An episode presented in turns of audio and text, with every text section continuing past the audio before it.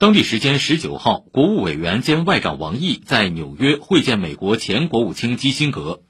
王毅表示，今年是尼克松总统访华和《上海公报》发表五十周年，中美应该认真总结好五十年交往的有益经验。中国对美政策保持连续性和稳定性。习近平主席提出，中美应相互尊重、和平共处、合作共赢。既是中美关系五十年经验的积累，也是下一步发展应共同遵循的基本原则。美方应回归理性务实的对华政策，回归中美三个联合公报的正轨，维护好中美关系的政治基础。王毅强调，当务之急是妥善管控台湾问题，否则将对中美关系产生颠覆性影响。当天，王毅还在纽约与美中关系全国委员会、美中贸易全国委员会、美国商会代表成员进行座谈交流。王毅阐述了中国的五个确定性：